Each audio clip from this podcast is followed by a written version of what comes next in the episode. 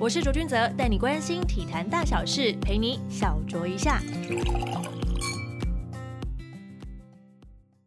Hello，大家欢迎收听本周的卓卓 Talk，我是小帮手钟明。Hello，大家好，我是卓卓 Talk 本来要主持的主人卓卓。嗨，大家好久不见，又到了礼拜一的时间啦！非常感谢我的小帮手钟明。一直帮我协助就完成这个节目。那礼拜一的周报的内容呢，就是希望他可以整理一下上个礼拜发生的就体坛大小事，当做他的练习，也希望大家多多包涵，也可以提出你们的意见哦。上个礼拜呢，我们在播出了光头神曲黄培红那一集之后呢，就有网友来我的 Apple p o c k e t 上面留言，他是 Five Claire，太喜欢黄培红这一集。裴红这一集综合太多体育环境的问题，听起来很心酸，但又更佩服裴红。不管有没有关注排球，都非常推荐听听这集节目。非常感谢 Five Claire 的支持，因为其实很多就是听众朋友都会陆陆续续的推荐说，哎，希望听到哪个领域的选手的访谈啊等等。你们的要求跟需求以及点赞呢，我都有听到。那自己在录制黄培红这一集，也是还蛮多感触的。那他旅欧的这几年为他带来的变化，其实也还蛮大的，非常推荐大家可以来听听这一集。接下来时间就交给钟明喽。好，前 UFC 拳王 Corner McGregor 二十四日第三次复出，出战美国拳手 Dustin Poirier 爆冷门第二回合两分三十二秒被后者以一轮连环重拳技术性击倒，McGregor 将落败归咎于一年没有比赛。他表示，经历长达一年没有比赛，要恢复实在是不太容易，但他自信说道，他一定会卷土重来。接着来看到 Tom Brady 的消息，过去长期是职业美式足球联盟 NFL 新英格兰爱国者的看板人物 Tom Brady，曾六度率爱国者拿下超级杯的冠军。本季转战碳盘湾海盗，就率队在国家联盟冠军赛击败了头号种子绿湾包装工，前进超级杯。这也是四十三岁的他第十次参加超级杯。中华男篮队十九日进行亚洲杯资格赛的团队练习，因为 Plastic 球员请假未参加团队练习，联盟也代为表达无参赛意愿后，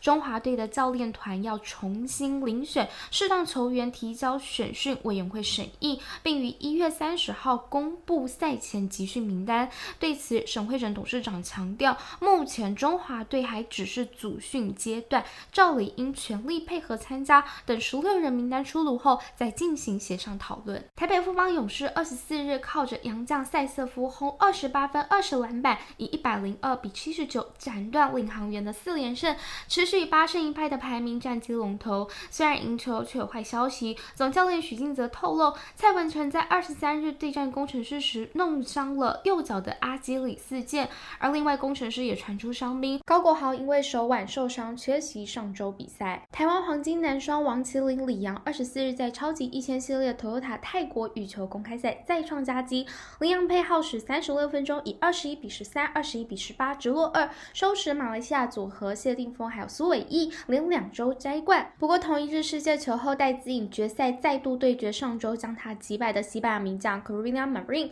可惜小戴的状况依旧不理想，中场以十九比二十一、十七比二十一落败，连两周银牌收场。Andy Murray 近期确诊新冠肺炎，目前仅有轻微症状，已经在家进行隔离。二十三日他宣布，因为无无法找到可行的检疫隔离方案，无法参加二月八日起的澳洲网球公开赛。同样受到疫情影响，奥运是否该取消的争论不断。尤其在月初日本宣布首都圈进入紧急状态后，针对今年奥运是否再度延期，甚至是否该直接取消的争议，国际奥委会的主席二十二日表示，奥运将会举办，他们没有 B 计划。中华职棒会长蔡其昌二十一日亲自宣布，秘书长大任将由前奇力珊瑚总经理杨清荣接任。蔡其昌透露，上任后会针对联盟规章制度做出全面盘整，包含本垒板事件、FA 制度等。记者会中不断提及到第六队的成军是他任内想要完成的目标之一，并私心期待能够在高雄，希望市政府能够提出一些诱因，鼓励企业投资。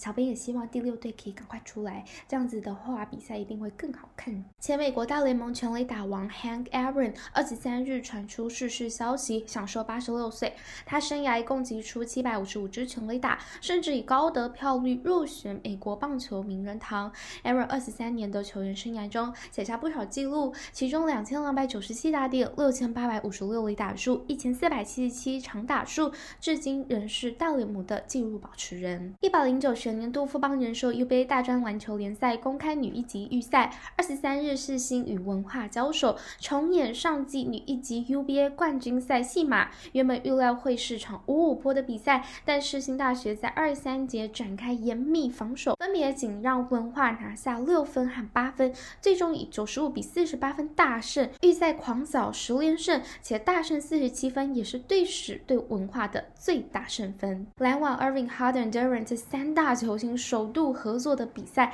他们在二十一日二度延长后，以一百三十五比一百四十七败给了骑士。虽然二十三日 Erin 攻下本季单场新高三十八分，但他们又以一百一十三比一百二十五不敌骑士，连两场输球，引发许多讨论。对此，Irving 二十四日在社群网站上呼吁球迷无需因此反应过度，他们最终会站在最主要的舞台。那节目的最后，想要提醒在台湾的的听众朋友们，二十四日的时候，疫情指挥中心宣布，即日起扩大布逃相关接触者居家隔离措施，陪病还有同住者会列入居家隔离。有关上述医院相关接触者，即刻起请勿外出，等候通知。希望大家可以全力配合指挥中心的措施，让我们一起度过疫情的难关。以上就是本周的九州 Talk，感谢大家的收听，我们下个礼拜再见喽，拜拜。